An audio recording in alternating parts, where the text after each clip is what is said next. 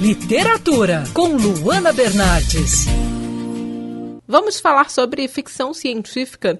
O Zeferino Gabriel lançou o livro Caminhos da Libertação, primeiro volume de uma série que fala sobre questionamentos e o relacionamento do homem com a natureza. Zeferino, como você aborda os questionamentos e os seres humanos no livro? Os questionamentos são abordados de modo semelhante ao que está acontecendo neste momento entre nós, ou seja, em forma de diálogo, um verdadeiro bate-papo em que cada um diz o que pensa e o outro ouve com total respeito e atenção, mesmo que discorde completamente do ponto de vista exposto. Neste volume 1, que apresenta o caminho científico como meio alternativo para encontrar a verdade que liberta, são tratados 260 questionamentos, todos respondidos de forma direta e objetiva. Vale lembrar que os questionamentos referentes ao plano relativo foram respondidos pelo Zeferino e os referentes ao plano absoluto foram respondidos pelo Gabriel.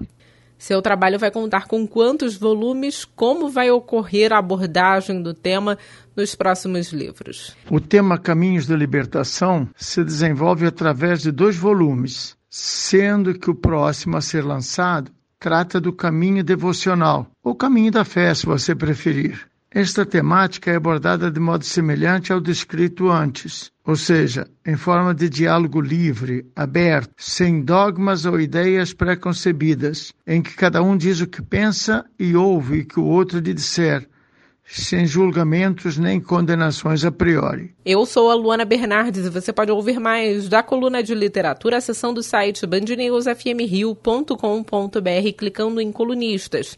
Você também pode acompanhar as minhas leituras pelo Instagram Bernardes Luana, Luana com dois N's. Quer ouvir essa coluna novamente?